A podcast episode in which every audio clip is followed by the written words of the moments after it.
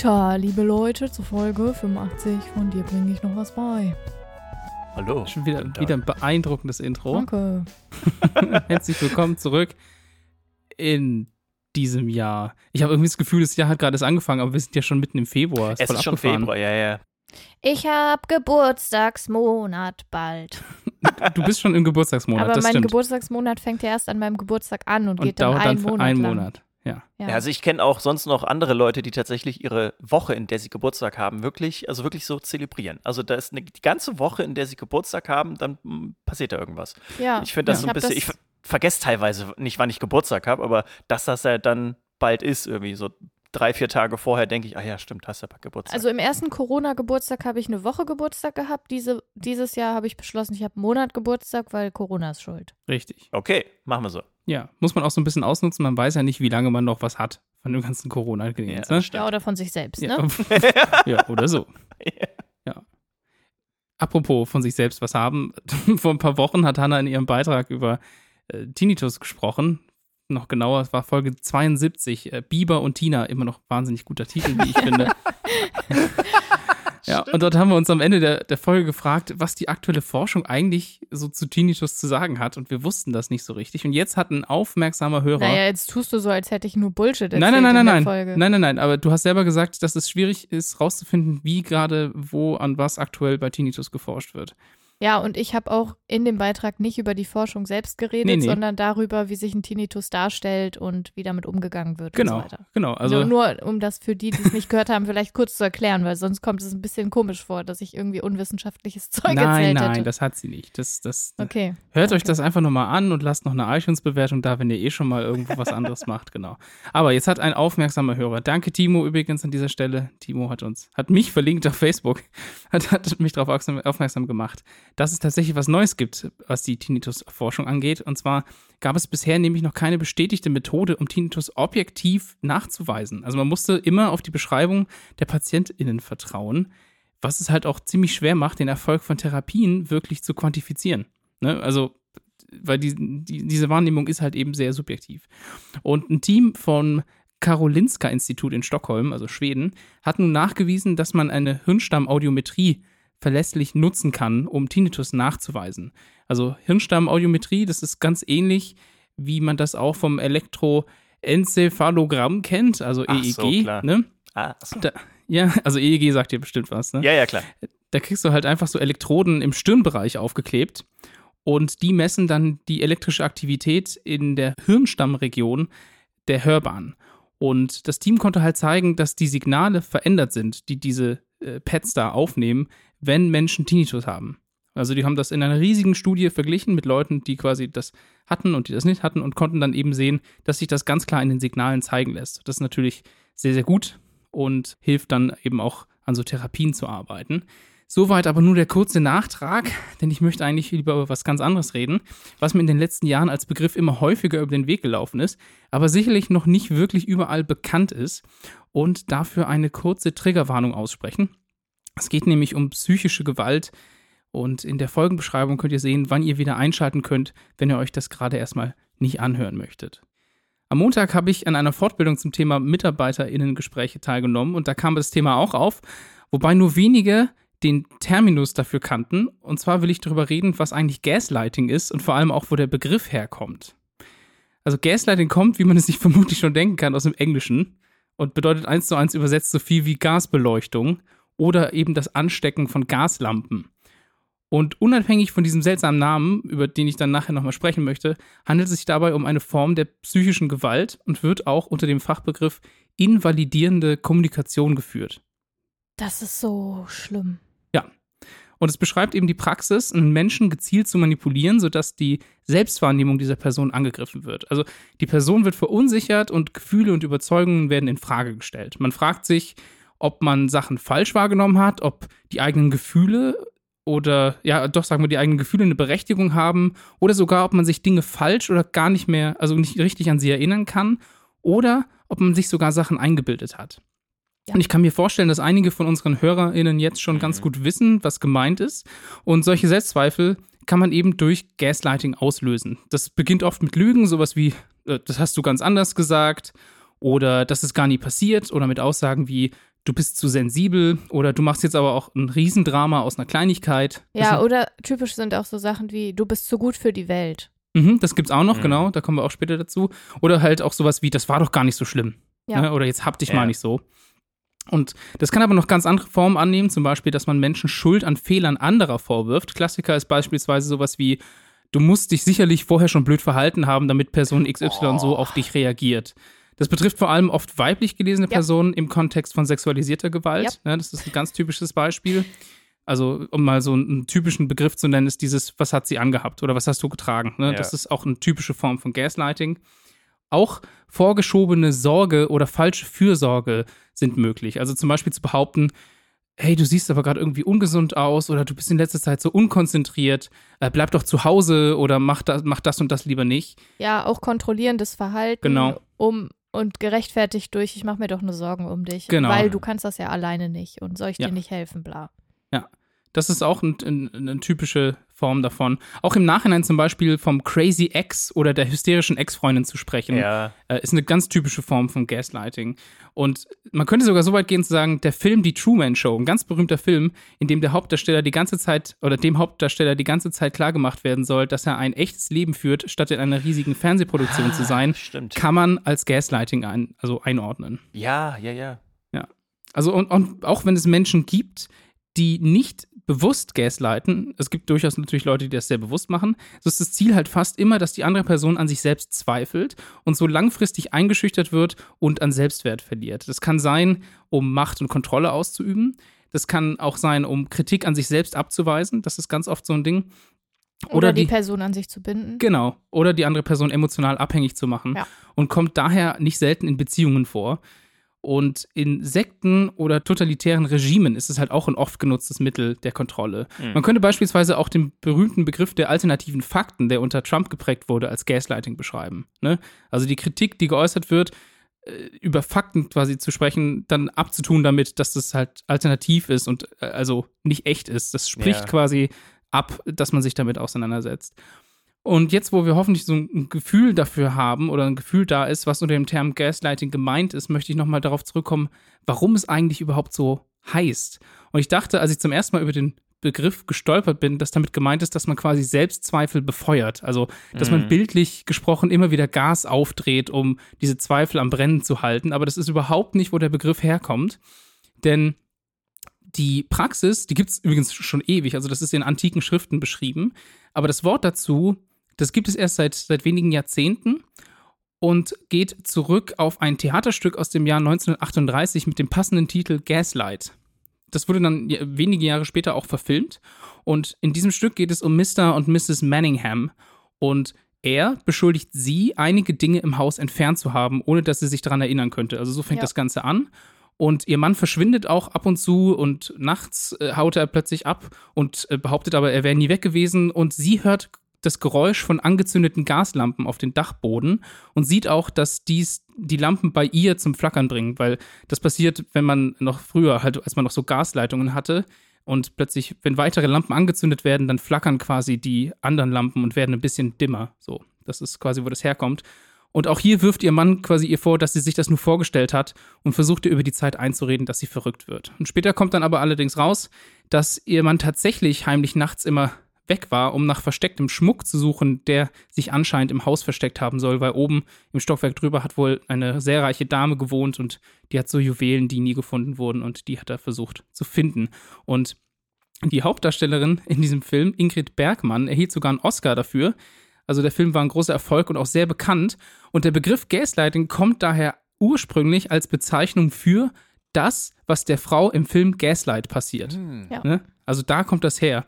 Und so, aber schon so 1960 rum trat der Begriff dann auch im akademischen Kontext auf. Da gab es nämlich dann schon die ersten Studien, die nachweisen wollten, dass Gaslighting gesunde Menschen in eine Psychose treiben kann. Ja.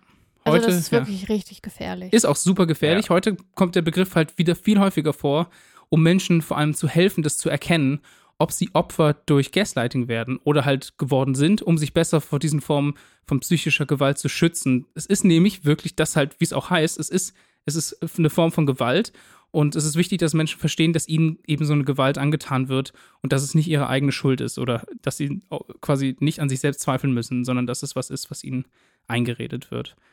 Und das ist jetzt quasi so ein Rundumschlag über das Thema Gaslighting. Man kann natürlich jetzt ganz viel drüber sprechen, auch was man dagegen tun kann, was Anzeichen sind, neben denen, die ich jetzt genannt habe. Aber das sollte auf jeden Fall jetzt den Leuten, die den Begriff in letzter Zeit immer wieder gehört haben, auch helfen, damit umzugehen. Hanna guckt gerade noch was nach, ne? Ja, ich habe überlegt, ob es eine Hotline gibt, an die man sich wenden kann. Speziell für Gaslighting, oder? Ja. Ja, also es gibt natürlich so ein paar Tipps, die man online finden kann. Das ist auch ganz spannend, weil ganz viel halt darauf beruht, dass Leuten Sachen vorgeworfen werden, die sie nicht mehr beweisen können. Und ein Tipp, der zum Mhm. Beispiel gegeben wird, ist halt, Sachen aufzuschreiben, Sachen zu dokumentieren. Sachen, da- damit man halt was parat hat, um sich dagegen zu wehren, was aber halt irgendwie auch schrecklich ist, ist quasi Ja. sein Leben so dokumentieren zu müssen, um sich, weil man sich ständig rechtfertigen muss. Und was halt auch wichtig ist, oder nach Möglichkeit, ist, dass man andere Leute mit einbezieht, die einen quasi darin bestärken können, dass man äh, eben Sachen noch normal wahrnehmen kann. Ne? Also, Ja, aber das Problem ist ja, man zweifelt ja einfach an sich selbst. Ja. Und man zweifelt halt so lange an sich selbst, bis man vielleicht durch Zufall irgendwie mal wieder rauskommt oder mhm. also irgendwie aus dem Trott sozusagen raus ist und aus dem Kontakt mit dieser Person. Oder halt, wenn man ein gefestigtes Selbstbewusstsein hat und Mhm. auch ein gefestigtes Selbstwertgefühl, selbst dann ist es schwer. Ich spreche da aus Erfahrung. Also ich war immer eigentlich eine sehr selbstbewusste Person und auch mir ist das passiert. Und also ich glaube halt, dass man vor allen Dingen verinnerlichen darf, dass man sich immer selbst erstmal mehr glaubt als den anderen. Mhm. Und es ist halt in solchen Situationen wahnsinnig schwer. Und solltet ihr euch in diesem Beitrag jetzt wiedergefunden haben, dann dürft ihr euch natürlich auch gerne bei uns melden. Und wir gucken irgendwie, wie wir da Hilfe finden. Mhm. Also meldet euch gerne, Ja. weil das ist echt nicht zu unterschätzen. Ich glaube, es ist erstmal tatsächlich wirklich wichtig, diesen Begriff auch gehört zu haben und zu Mhm. wissen, dass es existiert, Ja, um genau. dann die Muster halt auch im eigenen Leben erkennen zu können. Also sowohl auch als, also ich sag jetzt mal von TäterInnenseite, Ja. weil das durchaus auch sein kann, was, also etwas sein kann, was man selber sagt. Also wenn wir jetzt gerade nochmal zurückgehen an, an dieses Thema, was man manchmal äh, vor allem weiblich gelesenen Personen vorwirft, da denke ich mir, ich bin da bestimmt auch äh, manchmal so, dass ich mich frage, ja, okay, aber hat sie vielleicht viel geflirtet? Also jetzt nicht in dem Zusammenhang, aber so Gedanken, die man, die plötzlich halt da sind. Und ich glaube, dem muss man sich bewusst Klar, ist sein. ja auch in uns rein sozialisiert. Genau, das ist, das ist eine Sache, mit der sind wir groß geworden und das wird natürlich auch teilweise durch, durch Erziehung und durch Medien geprägt. Und ich glaube, das wahrzunehmen und damit umgehen zu können, das ist schon ein wichtiger Schritt. Und ich glaube, ein, eine einzige Sache, die ich überall gefunden habe, als ich zu dem Thema recherchiert habe, ist, das Wichtigste, das Allerwichtigste ist, sich von der Person zu distanzieren, Ja, die das ausübt. ja, das sagt man ja immer, den TäterInnen-Kontakt Ja. sozusagen äh, begrenzen bzw. abbrechen. Deswegen ist es auch, glaube ich, so schwierig, wenn man jetzt in einer längeren Beziehung zum Beispiel ist und das auch Mhm. als normal empfindet. Also gar nicht Total, reflektieren ja. kann, weil man halt jetzt in einer längeren Beziehung vielleicht ist und das deswegen für einen normal ist, weil man auch gar nicht identifizieren kann, was da, was das ist, was da mit einem passiert. Und ich glaube, gerade dann ist es schwierig, das tatsächlich zu reflektieren und da rauszukommen, gerade weil man ja auch einfach mit dem Partner in dem Fall dann auch einfach zusammen wohnt und da das gar nicht so ähm, Mhm. sich davon absondern kann. Deswegen ist es da, glaube ich, Ja, besonders und selbst schwierig. wenn man nicht zusammen wohnt, ne, wenn der tägliche Kontakt halt ja, genau. so eng ist. Also ich zum Beispiel konnte mich auch nur lösen, weil ich zwei Wochen weg war. Also ich war halt in Ja. einem anderen Land und habe dort halt eine Wertschätzung erfahren, die ich in, aus meiner Beziehung nicht kannte und kam dann wieder und dachte mir so, hä, so einfach geht das? Da ist jemand, den kenne ich gar nicht und der ist viel netter. als Ja. mein eigener Partner zu mir, der halt immer auch meine guten Eigenschaften halt schlecht geredet hat. Insbesondere halt Hilfsbereitschaft zum Beispiel und ein offenes Ohr und so. Das war immer was super Negatives. Und ich kenne aber eigentlich alles, was Tim daraus gerade erzählt hat, sehr gut am eigenen Leib. Und es ist eben nur durch eine räumliche Distanz möglich gewesen, das überhaupt wahrzunehmen und zu reflektieren. Ja. Also nehmt euch Me-Time. Ja, nehmt euch mal zurück, glaubt euch vor allem erstmal selber. Ja. Das ist wirklich, glaube ich, ein wichtiger Punkt. Und vielleicht guckt ihr auch mal, ob ihr solche Strukturen selbst wiederfinden könnt. Genau, also ich glaube halt auch, dass es Leute auch ausüben, die jetzt gar nicht inhärent irgendwie böse sind. Mhm. Ja. Du musst halt, du musst halt keine böse Person sein, um Teile davon zu, naja, selber auszuüben, Mhm. sozusagen. Aber ich glaube, es ist halt echt total wichtig, das zu hinterfragen, weil es halt wirklich Leben zerstören kann. Ja. Weil man halt das Gefühl hat, man wird wahnsinnig. Genau, also, so, Also das ist auch das, was im, was im Film quasi passiert, Ja. ne? Oder in, in, der, in dem Stück, dass sie quasi kurz davor ist, wahnsinnig zu werden und erst durch die Hilfe eines Polizisten, der sie dann darauf bringt, dass das alles wahr ist, was sie sagt und dass das auch eine Begründung hat, dazu bringt, dass sie, dass sie aufhört, an sich selbst Ja, zu und für zweifeln. Außenstehende gilt halt auch, ne, glaubt den Leuten, wenn sie Sachen erzählen. Ja, glaubt den, ja, Opfern von psychischer Gewalt.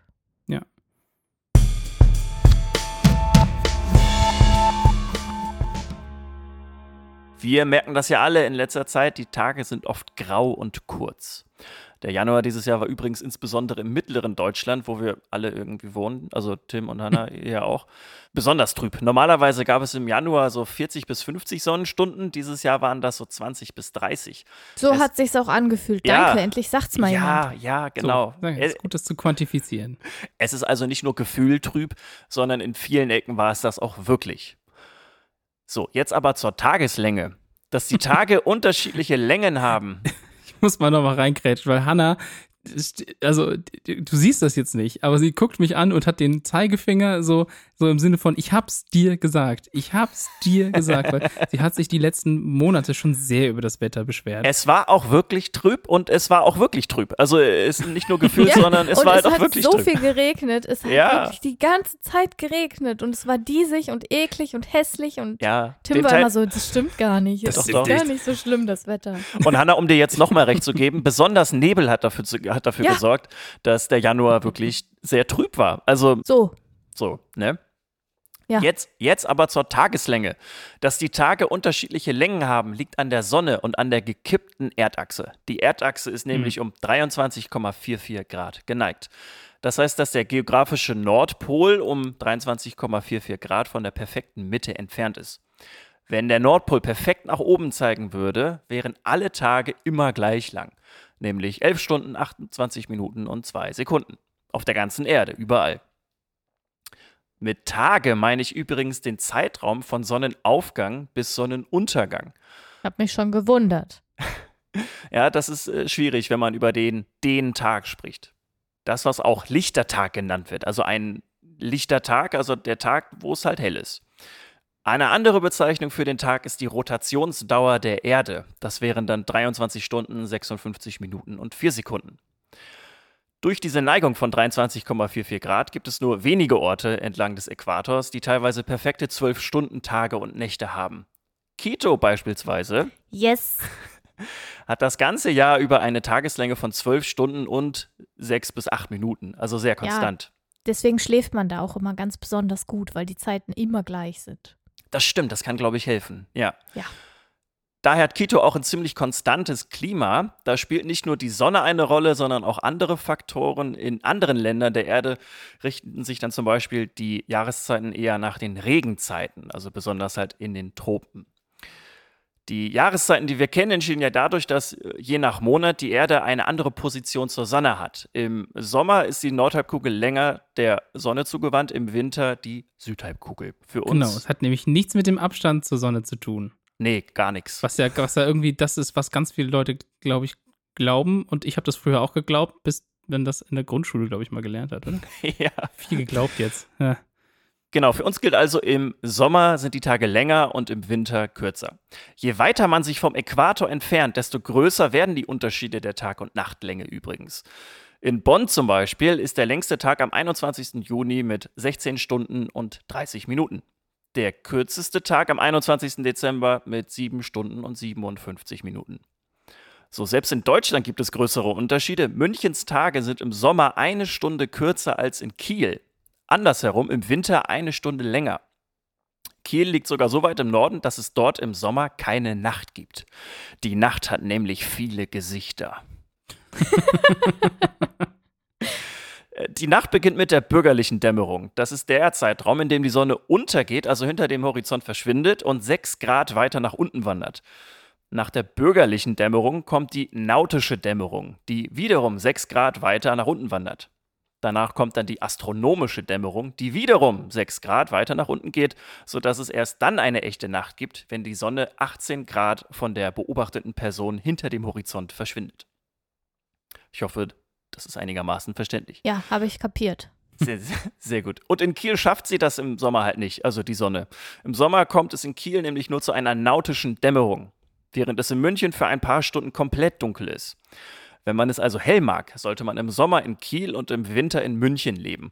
Ich könnte mir vorstellen, dass es auch den Schlaf, jetzt gerade wo du auch davon gesprochen hast, Hanna, auch beeinflusst, weil je dunkler es draußen ist, desto besser könnte ich mir vorstellen, schläft man auch. Ja, in Quito ist zappenduster nachts. Zappenduster. Willst du nochmal sagen? Zappenduster. Ja, Zappenduster. Was ist ein Zapp? Was, Du. Sind, was sind Zappen? Du bist Ja, ich, Zapp. ich Okay. kenn, ich kenn Zapdos noch. Das was damit zu tun. So, je- jetzt haben wir den Beginn und das Ende des Tages, aber was ist mit der Mitte? Der Mittag, und zwar der echte Mittag. Im Englischen spricht man vom Solar Noon oder etwas veraltet High Noon. Das ist der Zeitpunkt, an dem die Sonne am höchsten steht. Quito, da ist die Sonne zwischen 11.57 Uhr im November oder 12.28 Uhr im Februar am jeweils höchsten Punkt. In unserer Lieblingsstadt Kiel ist die Sonne im Juli um 13.26 Uhr und im Oktober um 12.03 Uhr am höchsten Punkt. Also zwischen den zwei Zeiten bewegen sich dann jeweils die höchsten Sonnenstände des Tages. So, es gibt sogar Orte auf der Erde, an denen ist an zwei Tagen im Jahr die Sonne direkt im Zenit, also 90 Grad nach oben. Also man steht dann quasi direkt unter der Sonne. Das hat dann solche Auswüchse, dass wenn die Sonne tatsächlich 90 Grad am Himmel ist, dass dann teilweise zum Beispiel irgendwelche Pylone oder so keine Schatten werfen und das sieht dann immer ganz abgespaced aus, wenn Ja. Dinge keine Schatten haben. Das liegt daran, dass der Mensch daran gewöhnt ist, mit Schatten Tiefe zu ermitteln und allgemein so einen dreidimensionalen Blick zu entwickeln. Diese Position, das nennt man dann den subpolaren Punkt. Einmal vor der Sommersonnenwende und einmal nach der Sommersonnenwende. Das betrifft alle Orte, die südlich des 23,4. nördlichen Breitengrads und nördlich des 23,4. südlichen Breitengrads sind. In Quito ist das dieses Jahr am 19. März um 12.21 Uhr. Da steht die Sonne 90 Grad komplett am Himmel. Ja, und es ist aber grundsätzlich so, dass in der Region halt die Sonne wirklich so krass senkrecht am Himmel steht, dass man halt ständig das Gefühl hat, dass man wirklich von oben beschienen wird. Also von sehr gerade von oben Ja. mittags. Und dadurch, dass Quito ja auch noch so weit oben liegt, ist halt dadurch einfach die Sonnenbrandgefahr zu den Mittagsstunden also immens hoch. Also die Strahlung ist halt richtig krass. Dazu ein kleiner Verweis. Dirk hat vor einigen Folgen mal über Sonnenbrand gesprochen. Und so ein Creme vor allen Dingen, ne? Wie Sonnencreme Ja, genau. funktioniert. Stimmt. Das ist auch schon eine ganze Weile her. Das Ja. war, nachdem doch- wir, ja. nachdem wir im Heidepark waren. Davon, danach Ah. habe ich davon erzählt. Ah, ich weiß aber Stimmt. nicht mehr, wie die Folge heißt. Ja. Ich weiß es raus. nicht. Genau. Hört sie euch an. Genau, und der zweite Tag, an dem die Sonne 90 Grad am Himmel steht in Quito, ist der 23. September um 12.06 Uhr. Und hier sind wir halt auch wieder am Anfang angekommen, denn der Grund, warum es zwischen dem 23,4 nördlichen bzw. südlichen Breitengrad passiert, ist die Neigung der Erdachse. Und Äh, genau wegen äh. ihr sind die Tage jetzt aktuell etwas kürzer. Sie Danke, werden Erde. Sie werden aber auch wieder länger und sie werden auch wieder schöner. Also haltet einfach durch. Ehrenwort? Ja, also da würde ich jetzt äh, mein gesamtes Vermögen drauf verwetten, dass die Tage wieder länger werden und dass sie auch wieder schöner werden. Good call. Aber wir haben heute auch schon, wir standen heute auf der Terrasse und haben gesehen, wie die Sonne jetzt inzwischen über so ein Haus drüber kommt, was die letzten, ja, Wochen. Wochen, sagen wir, wir sind ja nur erst Wochen hier in der Wohnung, quasi dafür gesorgt hat, dass, dass es doch etwas dunkel war um eine gewisse Zeit am Tag. Ja. Und jetzt ist es hell, weil die Sonne endlich drüber kommt und es ist schön.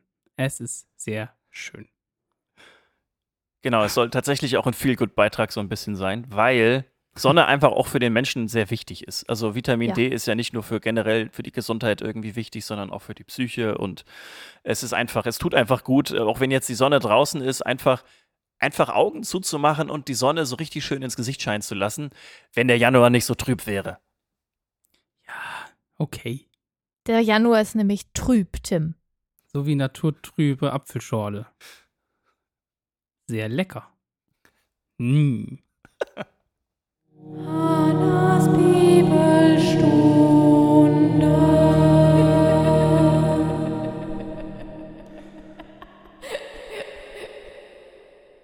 Hallo Leute. Hey, Hallo. Anna. Hm? Mhm. Gibt da so ein Buch, ne? Oh, Ah, okay. Das lässt mich nicht los. das ist schwierig. Merkt ihr ja schon seit einigen Folgen. Und für mich ist die Absurdität einfach so groß, dass ich es als absolut ungläubige und nicht religiöse Person immer wieder ja, gut finde, genau hinzusehen. Und im Hinblick auf die letzte Folge hat mich unter anderem die Nachricht erreicht, dass das Alte Testament, aus dem ich zitiert habe, auch nicht mit dem Neuen vergleichbar sei, was ja auch stimmt, und sozusagen mit besonderem Augenmerk, dass es eben das Alte Testament sei, betrachtet werden müsse. Ich möchte ganz kurz, äh, also als Außenstehender, erzählen, dass ich, ich saß hier und plötzlich hörte ich nur, das kann nicht sein. Oder irgendwas so in die Richtung. Hannah hat laut aufgeschrien und gesagt, das, das ist unfassbar. Also, Ja. ich, jetzt, macht euch darauf gespannt. Ja. Und Dann habe ich mir also gedacht, ich schaue mal, wovon sich die Kirche denn eigentlich selbst so offiziell abgrenzt, was die Bibel angeht. Und das ist ja auch ein spannendes Thema. Das stimmt, das wusste ich gar Mhm. nicht, dass die Kirche Und das tut. bin auf eine wirklich großartige Seite gestoßen und zwar nennt sie sich evangelisch.de. Ja, gut. Und dort gibt es ein Topic, das nennt sich biblische Gesetze, die sie nicht befolgen sollten. Okay, Klingt das wie ist so gut. Klolektüre irgendwie so. Ja. Ja. Und dort wird sich von den fundamentalistischen Christinnen abgegrenzt, da diese, Zitat, behaupten, jedes Wort der Heiligen Schrift habe direkte Gültigkeit für unser heutiges Leben. Was laut der Webseite nicht befolgt werden sollte, ist folgendes. Aus dem dritten Mosebuch, Psalm, sagt man da Psalm? Keine Ahnung. Vers 19, 19, lege kein Kleid an, das aus zweierlei Faden besteht. Das ist das Alte Testament, by the way. Und die Begründung dafür ist, Zitat, die Befolgung dieses Gebots würde die Einkaufsoptionen in Sachen Kleidung ziemlich einschränken. Und das ist so schön pragmatisch. Ja, das. So, das nächste ist auch wieder aus dem dritten Buch Mose. Ihr sollt euer Haar am Haupt nicht rundherum abschneiden, noch euren Bart stutzen.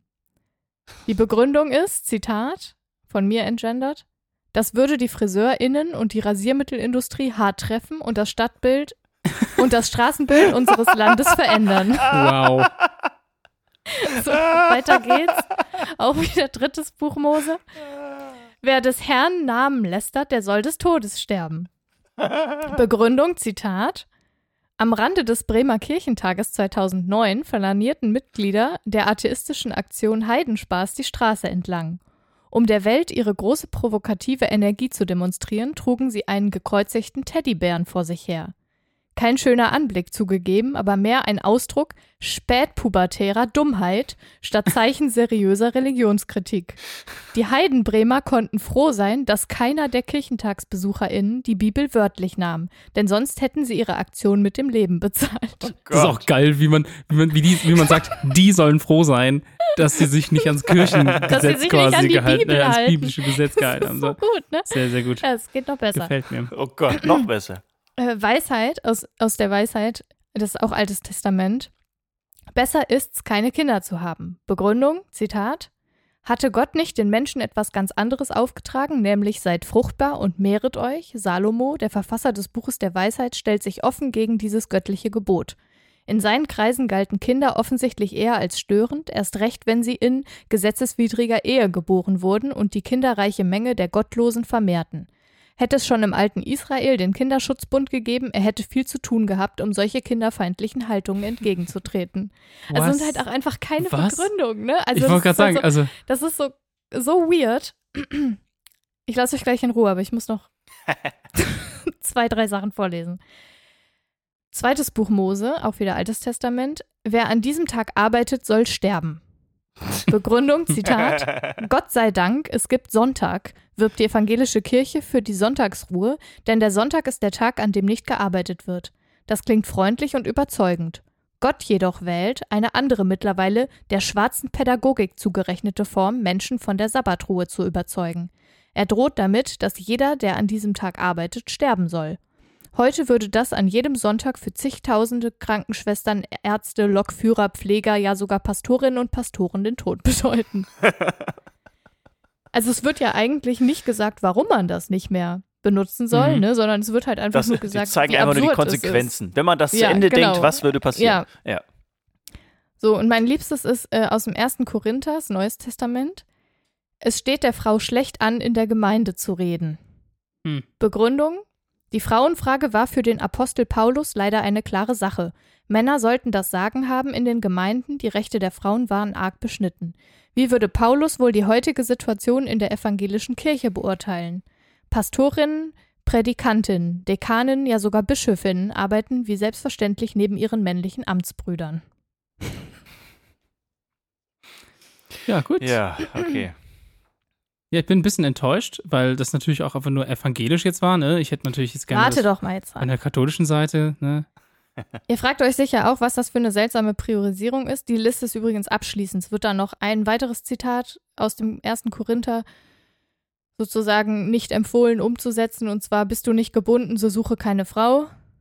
Also, Wenn du kein Haus hast oder was? nee, Oder- Single. Wenn du Single bist, solltest du auch Single bleiben, ist quasi die Aussage. Was? Ja, total bescheuert. Ja, das, äh, Ja, und das ist abschließend auf dieser Webseite. Also mehr wird da nicht kritisiert. Der Rest ist sozusagen. also okay. Ja, genau, der Mhm, Rest mhm. ist okay. Und ich habe mich dann gefragt, wer betreibt denn die Webseite evangelisch.de überhaupt? Und ich habe das mal für euch recherchiert. Evangelisch.de ist ein Portal des Gemeinschaftswerks der evangelischen Publizistik, GEP, G GmbH. Und das GEP ist das multimediale Kompetenzzentrum für die evangelische Kirche in Deutschland, ihre Gliedkirchen, Werke, Einrichtungen sowie für die evangelischen Freikirchen und alle interessierten Unternehmen und Organisationen. Mit anderen Worten, sehr übergeordnet Mhm. und sehr groß. Es schließt sich an der Hassbeitrag. Auf derselben Seite findet sich auch die Frage einer Person namens Anne zu sexistischen Bibelstellen und ob sich die EvangelInnen davon distanzieren. ProtestantInnen. Das ist Zitat. Ah, echt? Okay. Ah, also es, es, es wird tatsächlich von den Evangelien gesprochen. Ja. Also von denen, kann ich jetzt die männliche Form nutzen, weil es waren ja die männlichen Evangelien. Okay. Ob die sich davon distanzieren in der Bibel. Ja, das war, ist nicht so ganz klar. Okay. Die Antwort ist dann gewesen von der Webseite, von Ja. den BetreiberInnen dieser Webseite, liebe Anne, ich kann durchaus verstehen, dass Sie sich über die frauenfeindlichen Aussagen in diesen Bibelstellen ärgern. Ich nehme an, dass Sie mit Evangelen die evangelische Kirche in Deutschland meinen. Ja. Die EKD hat sich bereits vor längerer Zeit mit diesen Bibelstellen auseinandergesetzt, als es 1992 darum ging, die erste Bischöfin einer deutschen Landeskirche zu wählen. In ihrer Stellungnahme hat die Kammer für Theologie eindeutig Stellung dazu bezogen, wie man seitens der evangelischen Kirche die Rolle von Frauen in der Kirche versteht. Diese Stellungnahme ist online verfügbar. Sie können sie hier nachlesen. Habe ich für euch gemacht. Mhm. Es handelt sich dabei um einen Text von, wie gesagt, 1992 ja. Mhm. mit dem Titel Frauenordination und Bischofamt. Darin wird überlegt, ob Frauen auch als Bischöfinnen geeignet sein können und ob das der Bibel entgegensteht. Und Argumente, warum die Frauen das schon irgendwie machen können in der ev- evangelischen Kirche, sind dann die, dass sie halt im Zweiten Weltkrieg, als die meisten Männer im Krieg waren, als Frauen die Kirchendienste im Notstand schon auch ganz okay gemacht haben. Mhm. Das ist schön, ne? Und in der Bibel gäbe es grundsätzlich auch keine Geschlechterungleichheit. Hm. Das Mom- steht da so. Auch die Schöpfungsgeschichten würden kein Zeugnis dafür darstellen. Und dass Eva aus der Rippe Adams erschaffen wurde, sei ein Zeichen der unauflöslichen Verbundenheit von Mann und Frau und eben nicht ein Zeichen davon, dass die Frau dem Mann untergeordnet ist. Und der Ruf Christus würde sich sowieso an beide Geschlechter richten. Und die Bibelstellen, in denen die Unterordnung der Frau herauslesbar seien, ergo alles, was ich euch hier, hier bisher vorgetragen habe und noch viel mehr, müsste man im Gesamtzusammenhang der Bibel sehen. Und der Gesamtzusammenhang der Bibel wäre Jesus Christus, der zwischen Männern und Frauen keinen Unterschied gemacht hätte. Ist das Gaslighting? Also ist doch unglaublich, oder? Und Ja. ich lasse das jetzt einfach mal hier so stehen und sage, Jesus hat keinen Unterschied zwischen Männern und Frauen gemacht. Die ganzen Apostel Hust Hust waren ja auch alles Männer und Frauen, ne? Wissen wir ja. Und ja, um das hier mal zu einem Abschluss zu bringen, es gibt keine Einsicht, es gibt keine Bemühung und das nicht mal von der evangelischen Kirche. Ich, also ich finde es tatsächlich spannend. dass, da- also ich hätte tatsächlich erwartet, und vielleicht gibt es das auch an anderer Stelle, dass man sich da wirklich theologisch mit auseinandersetzt. Ja, es ist Also- so großartig, weil es sind halt wirklich, ich glaube, es sind zwei oder drei DIN A4 Seiten Begründung. Hm.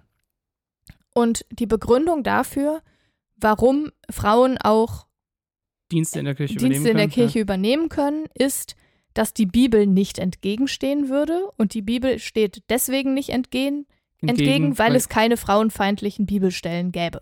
weil die, die frauenfeindlich sind, quasi Nicht frauenfeindlich sind, weil Ja, Jesus keinen Unterschied gemacht hat. Und das war wieder bei den alternativen Fakten. Das ist ja eine Folge. das ist Das unglaublich. ist ja super. Oder? Ja, Okay, also ich, ich, ich versuche das irgendwie nachzuvollziehen, weil ich kann natürlich verstehen, also viele sagen ja auch, hey, Altes Testament, Jesus hat das quasi abgelöst durch das, was er erzählt hat. Aber im, im Neuen Testament steht genauso viel Unsinn. Ja. Im Neuen Testament steht, das Haupt des Mannes ist über dem Haupt der Frau.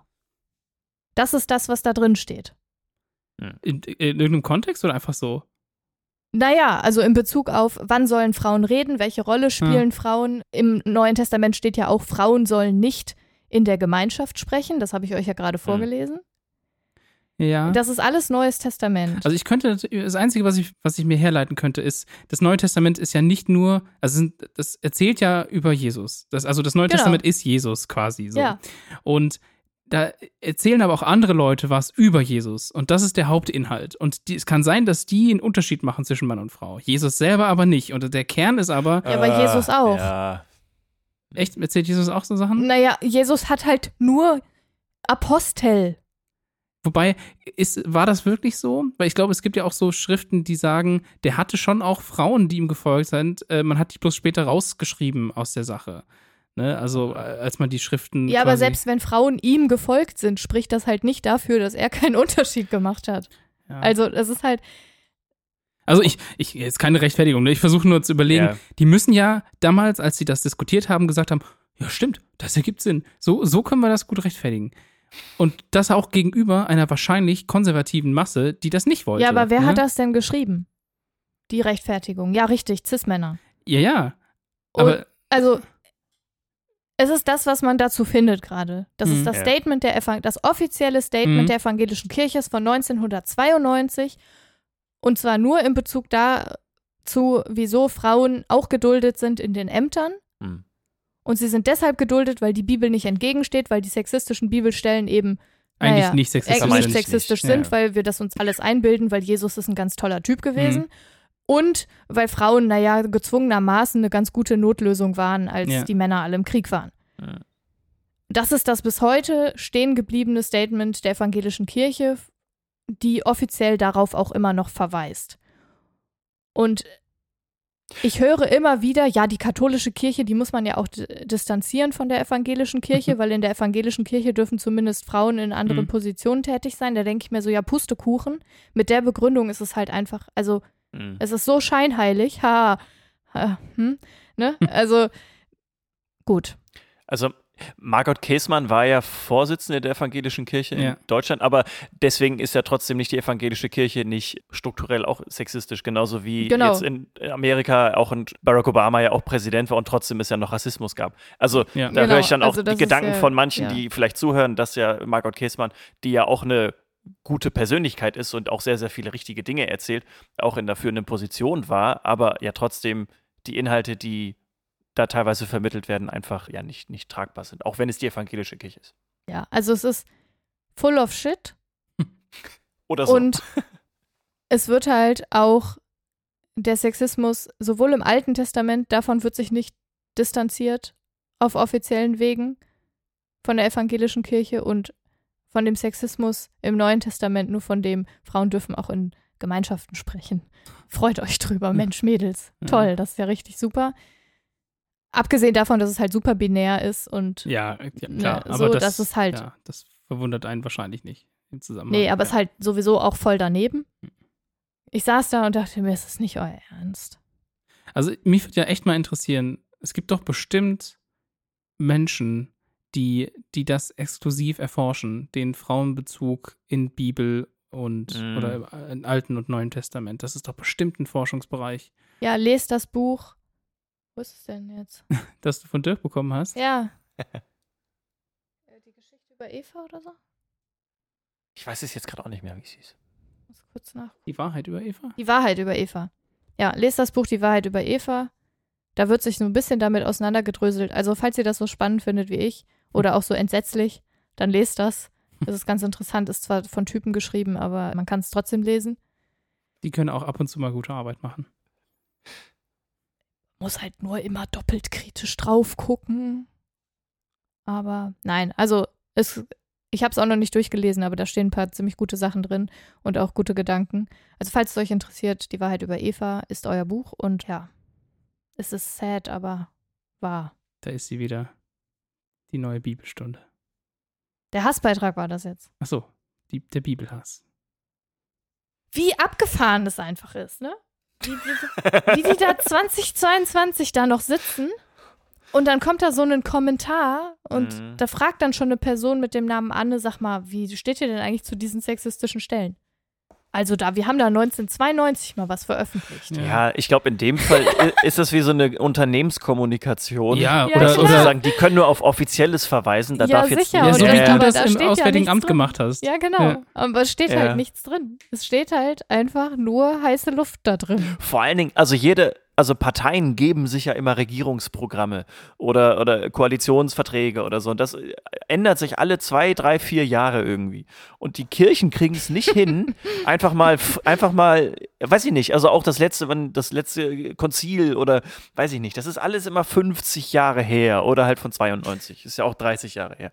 Aber das, das verstehe ich. Also das verstehe ich nicht. Dass es irgendwie äh, diese Strukturen mal gab und es deswegen nicht äh, es eine Zeit gab, wo man sich nicht darüber Gedanken gemacht hat, okay, aber es gibt doch jetzt schon so lange so viel Kritik. Warum kriegt die Kirche das nicht hin, in, Äh, einer das- schnelleren Zeit sozusagen sich zu reformieren? Genau, es ist, es ist Ja. wirklich, es ist die beste Strategie, die die Kirche gefahren hat seit jeher, Ja. ist, komplizierte Themen nicht anzugehen. Das ist eigentlich der Angela Merkel-Weg, so ein bisschen. ja, stimmt ne? eigentlich. Ja. Die Sachen einfach auszusitzen. Und es hat meistens funktioniert.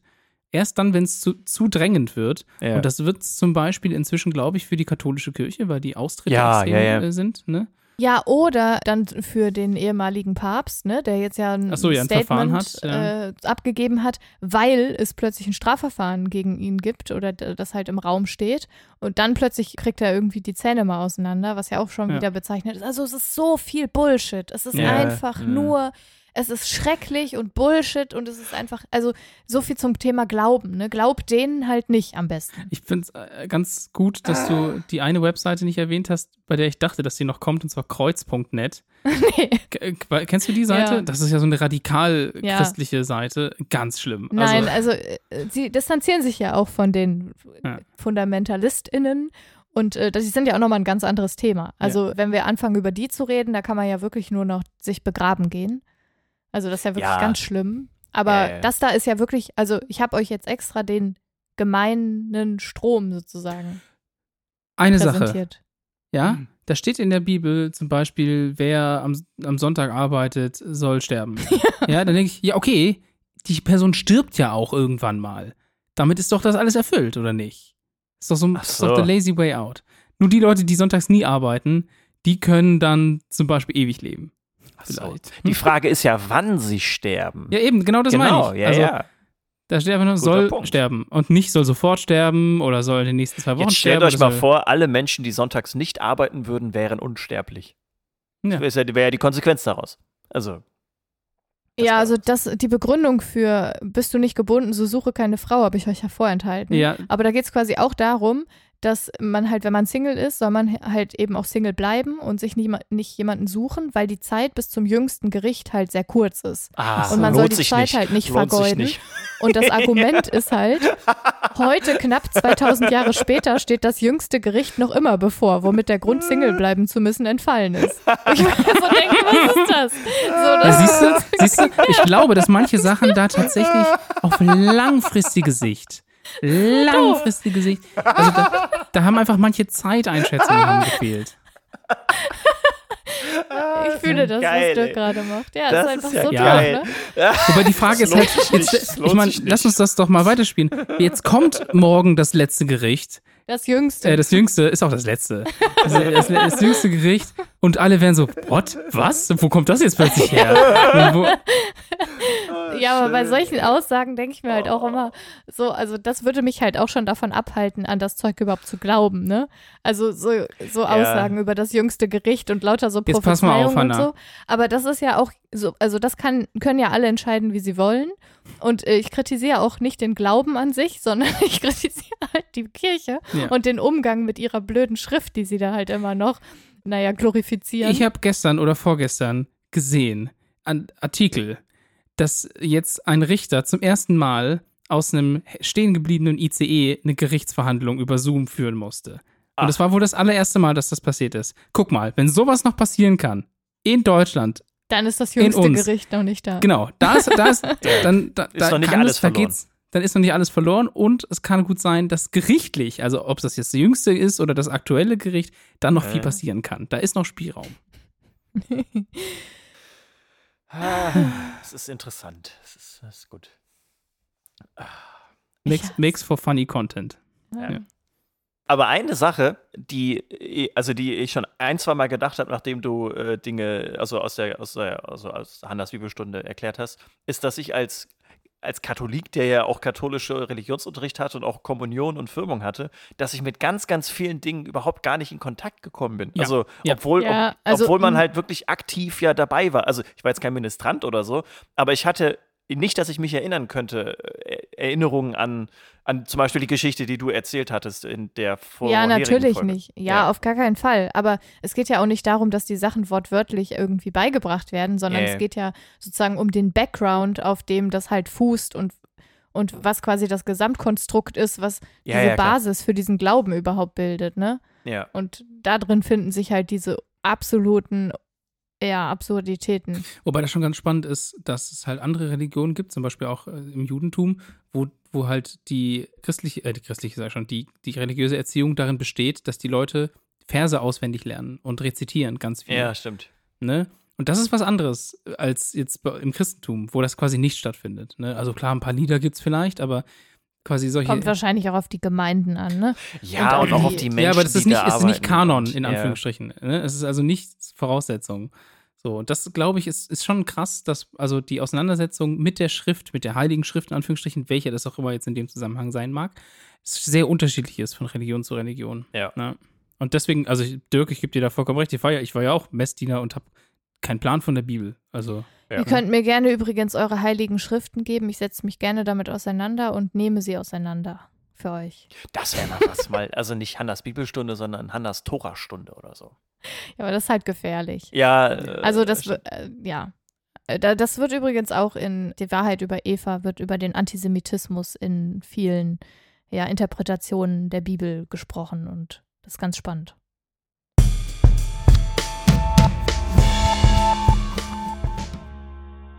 Ich glaube, wir haben einen neuen Weltrekord aufgestellt für die schnellste Findung eines unseres Titels. Ist Und hiermit. das ist äh, ja. Und jetzt, äh, Äh, äh, aber die, Kom die, die Kommunikation, Genau. es hapert. Hallo? Titel, Das Tim? war die Folge Anna? 85. Äh, schöne Grüße. Erleuchtung. Danke fürs Zuhören. Erleuchtung. Oh. Wir haben so kurz nur Danke gebraucht, um den Titel Feedback. zu finden, aber ihn zu, also ihn rüberzubringen, hat jetzt Hat doppelt so länger lange gedauert, gebraucht. ja. Ja, Okay, trotzdem vielen Dank fürs Zuhören. Das Zeug war sehr dabei, schön. Genau. Ja. Hinterlass uns doch eine Bewertung bei iTunes Oder, oder, Spotify. Spotify. Oder schreibt uns eine Instagram-Nachricht. Oder eine E-Mail.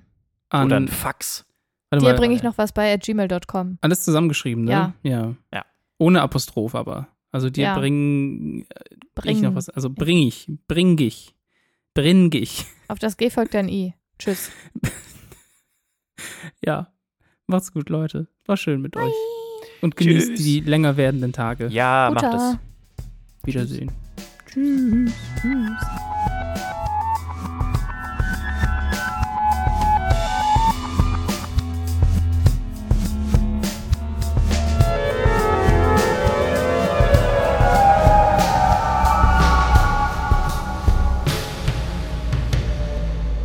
Das übersteuert, Hannah.